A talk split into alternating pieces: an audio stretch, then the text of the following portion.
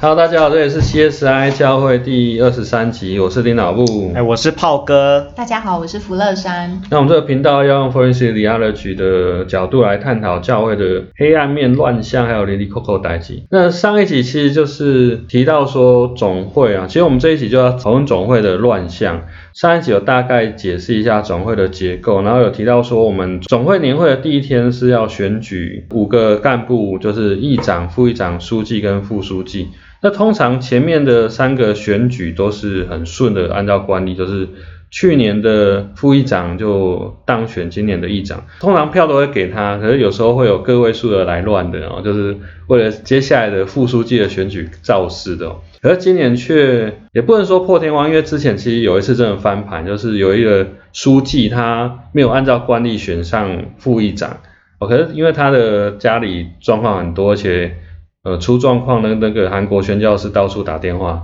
所以大家都知道，然后在选举的时候，呃，甚至他因此他的那个增议员的资格没有，然后他还呃赶快去别的地方，然后找那个副牧来待，然后取得增议员的资格这样，所以那是很惊险的。没想到他到议场之后，他还是要面临被质询啊，说哎，我们接到电话说你家里怎样哦，然后他就没有当选那一年的副议长，就很可惜啊。不过那是他的状况，今年的状况比较特殊哦，就是好像也没有什么师德上的问题，然后直接在第一轮的投票，然后就有过。空飞过，对，有过半，可是很低空，所以如果呃没有去注意票数的人，他也许也会不觉得怎样，反正就第一轮就通过了。那可是后来这一位呃新任的议长，我们叫他许哥哦，他也在他的闭会礼拜当中也提到这一次很糗的事情哦，所以大家都哦，原来你拿到那么低的票数哦，那有些人算法是说。八票啦，有些人说九票啊，有人说五十一票，有人说五十四票，反正就是一个相当低哦，破天荒的低票数，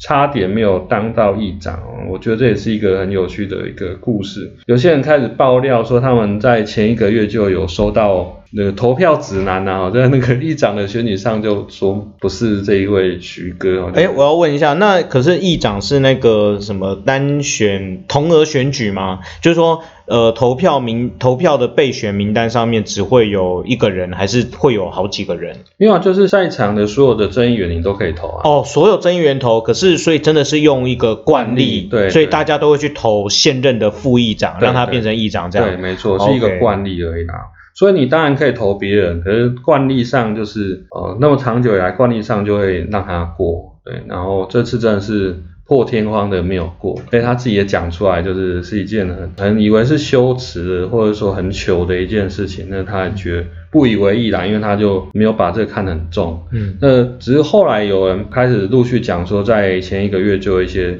资料出来啊，在一些黑函吗？嗯，就说投票指南就教你要怎么投哦。的议长就不是他，就跟二零一八年的那个公投的小那个小抄一样。对对，几号几号投应该要投谁这样。然后而且还出现不同版本的，而在原住民那边的版本是说，因为他不尊重啊前一任的议长哦，然后就跟前前一任的议长是原住民，原住民，然后就在意识上、人事上的任命上有一些冲突啦。那在汉人这边的说辞就说是因为他支持同婚哦，所以有很多呃反对同婚的人就会不支持他这样子，这是后来才爆发出来的啊，就是当时候是一个很惊险的过程。不过我听说还有一个爆点，是因为他好像有去阻挡了一些人事业机构的人事任命案嘛。嗯，对，因为嗯，就是其实我们后来就是从议会里面现场的朋友传出来的消息是说，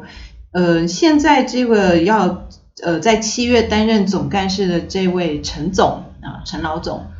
他其实本身呢是嗯我们呃长老教会的嗯中部的那间医院的董事长，就是说他在还没有担任嗯总干事之前。他是董事长，呃，不过要说明一下，这个董事长不是说那个医院的所有权是他的，因为医院是教会的，是总会的，所以其实他是被派任的，就有点像是说那个郭台铭，他他现在没有担任红海的董事长嘛，可大家都知道他才是实际上的老板，他派刘阳伟。去当董事长去做事这样子，他的角色比较像是被派任的董事长。这位陈老总，哎，他没有出什么钱啊。一般私人医院或私人学校是董事长是最大的股东嘛，他出钱去办这个医院或学校。可是陈老总他其实只是被派任的而已，对所以他没有那么伟大。对，嗯但是即便如此，呃，我们收到的消息，而且是多方来的消息，就是，呃，陈老总他希望在今年七月就任总干事之后，他还是可以同时去兼，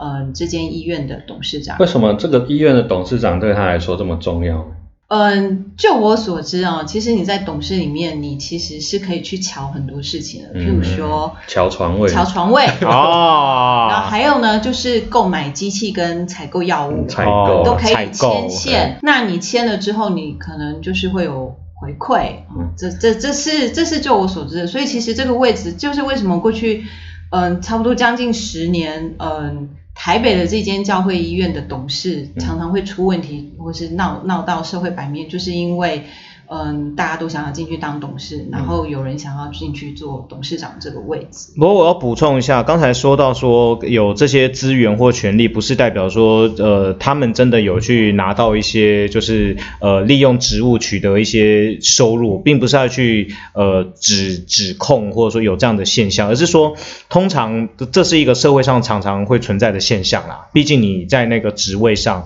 你会有这样子的权利。那其实我相信他们、这些高层人士可能不是在意的是真的是钱啊，我我相信我们也没有听到什么具体的一些传闻，就是说拿钱，但是可能会有一些让。就是说，可以一些人情的部分，这个我想是合理可以推测。比方说，很多立委都需要乔床位，乔床位是为了对他们的选民呃支持啊，或者说交代啊等等，选民服务。好，那问题是你要乔床位，你要有人帮你乔啊，医院真的没有的话，啊，所以这时候这个老董哎愿意卖这个委员面子，那这就会变成这个老董的一个这个老总的一个呃，算是他的他就在外面他有人情债这样子啊，啊，他就放债给人家这样。好，所以我想要要说明一下，并不是说真的有把钱放到口袋里啦，而是说呃，在这种位置上面，通常都会有一些额外的一些 bonus 这样子。，而且他自己牧会的教会有另外成立一个呃机构，就是清洁公司。嗯，然后他所在的这个医院就跟他所在的这个清洁公司又签约，所以这个医院的清洁工作就是让这个清洁公司负责。所以就是说，这个董事长呃，他本身也是牧师嘛，对对。对哎，他牧师，然后他们的教会开了一间清洁公司，清洁公司。然后这一位牧师他被总会指派去当某一间医院的董事长，可是呢，他旗下的这一间清洁公司跟他的那一间医院签约做生意这样子，从这个清洁公司跟呃这间呃医院的这种关系，我们就可以发现到说，嗯、陈老总其实他其实是非常明显，就是没有做到百分之百的利益回避。那嗯、现在的问题就是在于说，呃，这个徐哥呢，他嗯、呃知道说，嗯呃陈老总想要呃继续兼呃医院董事长的这个呃意图啊、其实非常明显。那然后，因为我们刚刚有讲到说，嗯，长老教会年这个总会年会呢，他在年开会期间，他还要去嗯讨论，就是每一个施工计划都会有一个委员会，然后他们会要去呃任命这些委员会的名单。嗯那医院的董事也包含其中一个，所以当他们在会前要先讨论这个名单，以便拿到年会里面去让呃正议员去嗯、呃表决是否任呃通过任命的时候呢，在这个会前的这个讨论会里面，嗯、基本上呃他其实就是跟前嗯、呃总会议长起了冲突，但是这个冲突真的是意见上的冲突，嗯。也就是说，这位前总会议长他就是希望可以让这个呃陈老总可以进入到这个任命的名单里面的候选人之一。医医院的名单对医院医院董事的呃任命名单是，因为你要先被任命董事为董事之后，你才可以里面董事互推为董事长。对。嗯，所以呃，徐哥他呃努力阻止，那后来就被操纵成就是像刚刚林老林老木讲的，呃、不尊重不尊重议长。那因为议长前议长是原住民呃、原住民，所以就被。嗯，到最后被操纵成所谓的原汉对立。那如果在汉人这边收到的说帖是，呃，他支持同婚，嗯啊这应该说徐，所以就是有点两双重打击啦。对，对汉人这边的诉求打击徐哥的，就是因为他支持同婚。那长老教会虽然说外界可能有一些期待，但这我想，那，二零一八一九年的公投的风向也很明显看得出来，其实呃反同的群众还是占蛮多数的。这样，那在原住民这边诉求就是对前任原住民阿季亚。呃，原住民议长阿季啊不尊重这样子。不过我我有个好奇想问，就是说，那为什么阿季啊前议长他会蛮挺就是这位陈老总的？我觉得这跟他的那个，嗯、跟这间医院他每年上缴的负担金的发放方式有关系。就是说，假设今年这个医院它要上缴给总会的负担金，假设是一千万好了，那它其实上十足拿给总会的，呃，实际总会收到负负担金是五百万，但剩下的五百万呢，他就会对外说，哎，你有需要的你就来跟我申请。所以阿基亚的教会，假设阿大姐的教会今年她需要四十万，她就可以去跟这个呃医院去申请。那这个负担金呢，要给谁？其实基本上是董事会在决定的。老总决定的，嗯就是董事长决定嘛。那陈陈老总他在担任医院董事的时候，他就可以决定说，我要给你这间教会多少钱，嗯，甚至是我要不要给你。所以等于就是说，原本可能全额上缴总会的负担金，其实后来总而言之就变成说，有一部分是嗯在这间医院里面他自己来决定怎么变相。的绑桩啦。对啊，所以变他就有一个分配资源的一个权利了。因为你如果教会是跟总会去要资源的话，他只知道总会，然后他也不知道钱是从哪里来的。嗯，对啊，可是你如果是跟这个医院或者跟这个老总要钱的话，这人情是记在这个老总身上的。，对，所以这就是一个人情的部分，因为总会可能是一个大水库啦，所有的钱进进出出都是从总会这边，嗯。所以你可能就不会很明显感觉说，嗯，是比如说是谁还是哪一个单位可能有帮到我这样子。那可是你如果今天是从一间很明确的某一间医院拿到这个补助款，对，那你就会蛮纪念他的这样。而且老总他也是蛮知道说这确实是他的保守啦，嗯，所以他在当选总干事的时候，他还是想要保留医院董事长这个这个席次嘛，他之后才可以继续的绑桩啊，然后才可以为他的政策去顾票。那所以我们这从中可以看到，就是说，其实我们在一般社会政治上面观察到的人的现象，其实在教会里面也是有啦，因为教会毕竟是人组成的。那这个问题又可以往前延伸，就是目现在现任这一位陈老总的前任。林老总，那林老总他在位时间也蛮长的，那但是他后来因为身体不太好，所以后面的任期就没有做满这样。可是刚刚讲到医院这件事情，跟林老总过去的一些作风，可能就也有一些关系。嗯，其实林老总他嗯，如果他身体很好的话，他应该他搞不好会做到十二年。那因为他的任期是从二零一一年开始的，那其实他在二零一一年出来竞选的时候，他就已经开始在用一种操作模式，就是嗯，他绑桩，然后但是他绑的大部分都是呃原住民很是占非常大的呃比例，也就是说，如果他呃可以顾到拿手手上可以拿到很多很多呃越多的呃呃原住民教会参加年会正议员的票的话，他可以嗯、变成总干事的几率就越大啊、那所以。那至于林老前任林老总跟陈老总的关系呢，也就是说，陈老陈老总其实在还不是变成老总的时候，也就是他在呃担任呃医院董事长的期间，他其实帮了林老总非常非常大的忙，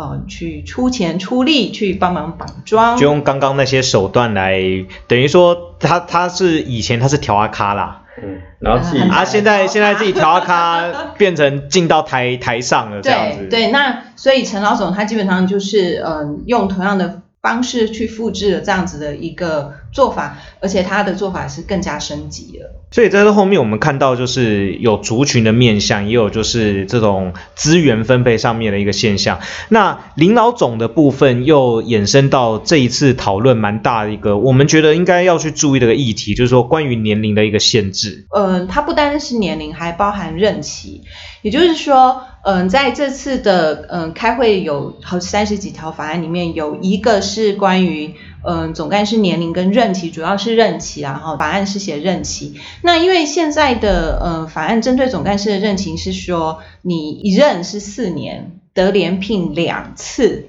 换句话说，你等于可以做三任，也就是你可以一共做十二年，最多十二年，最多十二年啊。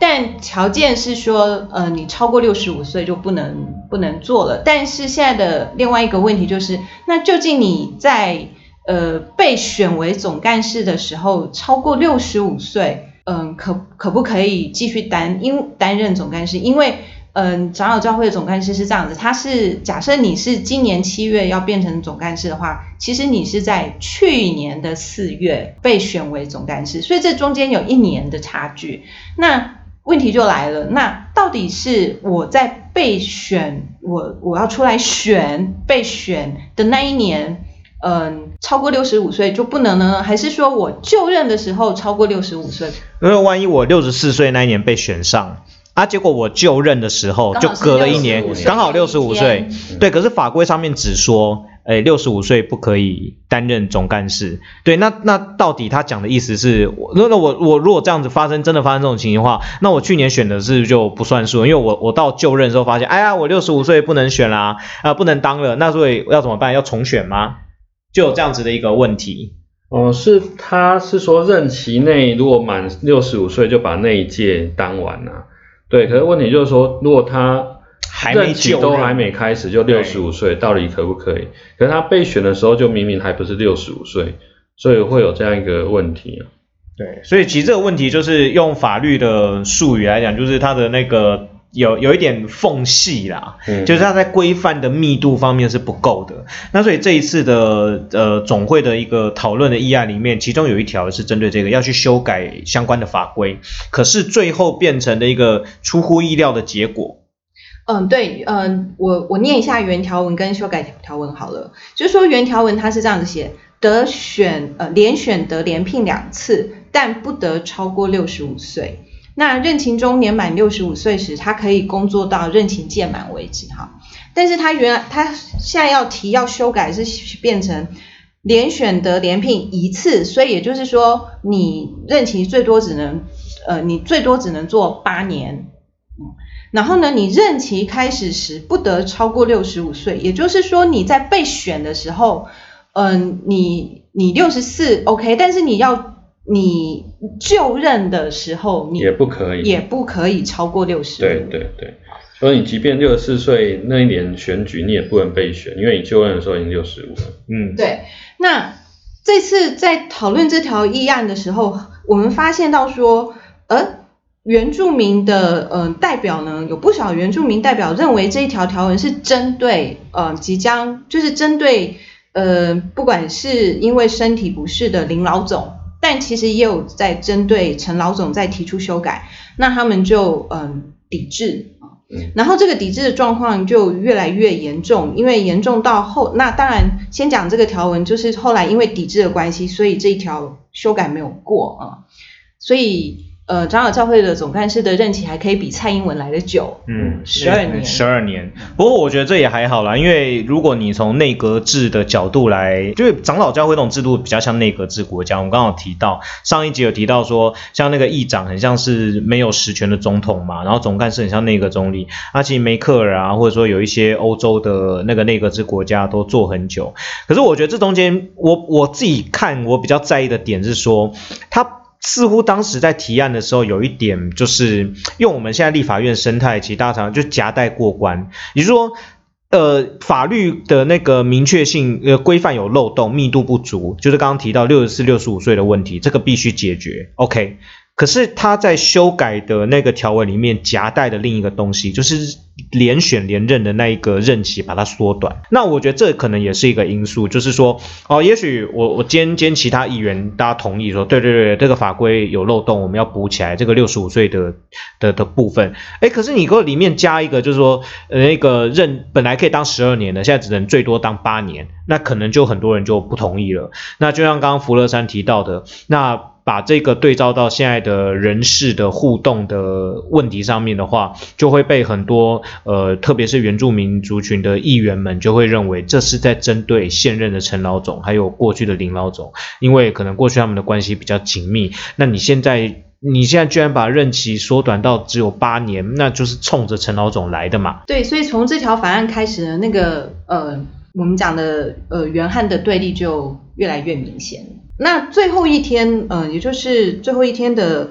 呃议程的时候，嗯、我们非常惊讶的发现说，哎，竟然有党鞭的出现了。对，因为今年的议案有三十几条啦，哦，后来所以大概到一半就开始发现说，啊、整个议案只要某一位原住民大佬他出来复议，然后票数就会很多，然后就很顺利的过去。那、如果这个党鞭一直没有复议，然后即便前面啊、大家都讲得非常好，没有其他意见，然后也也都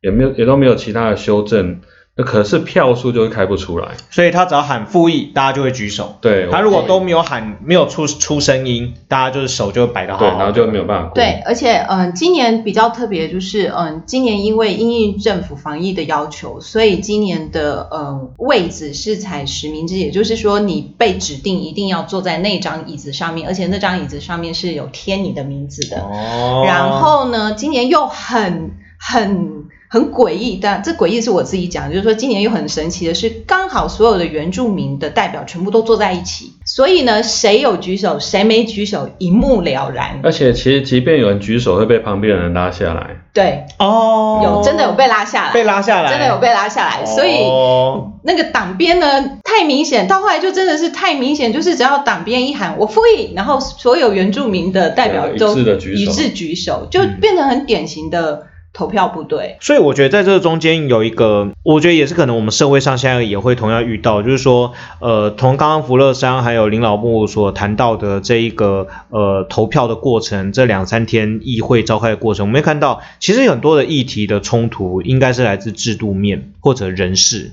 可是。背后却被把它有一点上纲到呃比较接近我们社会上常用的术语啊，意识形态啊，比方说同婚哦，因为你支持同婚，所以我反对你。可是其实骨子里可能不是因为真的同婚这件议题，然后或者说原汉对立，啊，你不看重我们原住民啊之类的。那可是其实恐怕针对是制度的漏洞，或者说大家对于制度的规定可能想法不同，可是却被往这个方向去引导，这是我觉得听起来这一次的会议有一个存在的现象。我觉得，嗯，还有一点就是说，我们一直在讲原汉对立，原汉对立，但其实这中间最可恶的，其实我必须说还是汉人啊，就是说这位陈老总，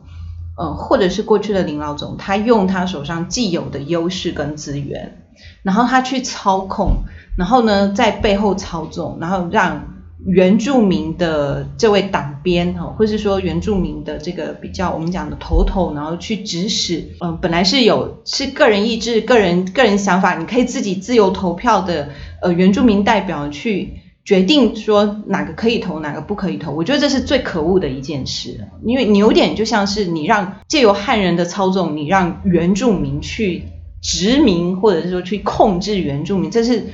就是说控制原住民的头人，透过对头人来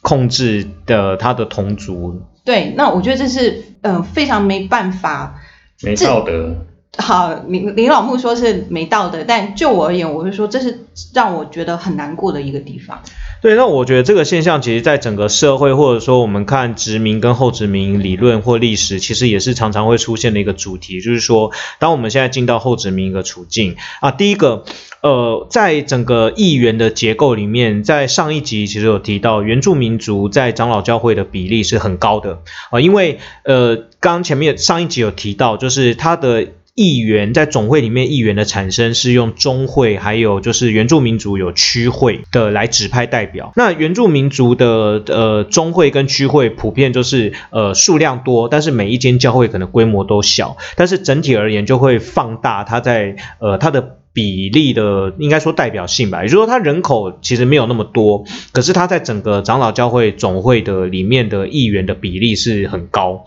哦、将近到一半。那这会产生一个问题，就是 OK，我们从呃现在比较讲求族群平等的角度，会认为说，对，这是保障弱势族群。但是从另一个角度来讲，可能也会衍生一个就是资源分配的问题，就很多汉人就会觉得说，哎，那那我们可能负担的金额比较多，或者说我们教会规模比较大，可是人数也比较多，可是在整个教总会里面，我们所分配到的议员的席次可能比较少。那第二个就是刚才福乐山所提到的，那其实也有些人就会反过来用，因为这样子的人数的部分，大家就用一些资源去去建立关系，建立投票上面的往来。那第三个就是。可能也有一些原住民族的朋友想法会是，这就是以前你们殖民时代欠我们的啊，你们汉人以前殖民台湾的时候抢我们的土地或等等的，可能也会有这种声音，就认为说，那现在我们占一些优势也是合理的，这都过去你们欠的。其实我们在非常多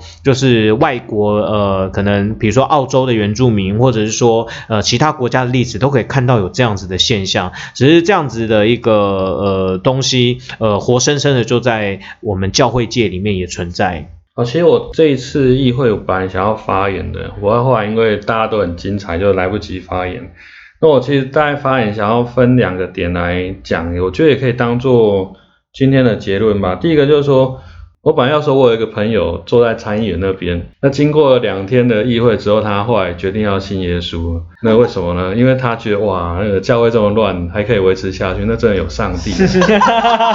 我就，然后如果，然后我那时候还想要喊一个哈利路亚。如果有人，如果有人喊阿门的话，我就说你没听懂，这是一个笑话吗？对，就有点要讽刺他们。然后再就是说，有点要生气的讲说，你们大人都这么玩。呃，我们年轻人还有什么机会可以玩呢？年轻人过来教会不是很合理的吗？其实今年也有一个议案在谈说传道士的任命啊，反正它的重点就是说，他们宁愿要用比较那个不是正统的，因为比较听话、好用又廉价。我说，哎，自己教会青年呐，对，然后就经过不是正统神学院出来的的方式，然后然后聘任他来当传道师，然后就是说那。教会年轻人不来也是很合理的啊，因为来就是听话又好用又廉价的嘛。那还有谁要来啊？来的就是病嘛，不是啊，来的是好用又廉价的病态嘛。对我大概会想要讲这 M 属性啊，对 M 属性很强。不过我觉得也是一个勉励啦，就是说，即便人的社会和组织上还是有呃沾染到一些很不好的恶习哦。那当然还是上帝还是存在的啊，虽然不知道他在哪里，可是我们还是相信他，相信他还是存在的。我觉得他还是默默的在引领这艘航空母舰啊。对。这它上面虽然飘来飘去、晃来晃去，然后好像很多时候这个零件坏、那个零件坏，然后零件还互相打架，哎，可是这艘船好像还是开得动，对，还是有在往前在运作哈，还是不错。好，我们如果有其他人对总会的内幕，或者说有不了解的地方，也欢迎可以加入我们的。赖社群，然后跟我们爆料，或是来跟我们做一些 Q&A 哦。对，那我们今天节目就到这边，那也欢迎大家继续来跟我们一些互动跟回馈，那也希望大家可以订阅我们的频道，那就到这边喽，拜拜，拜拜。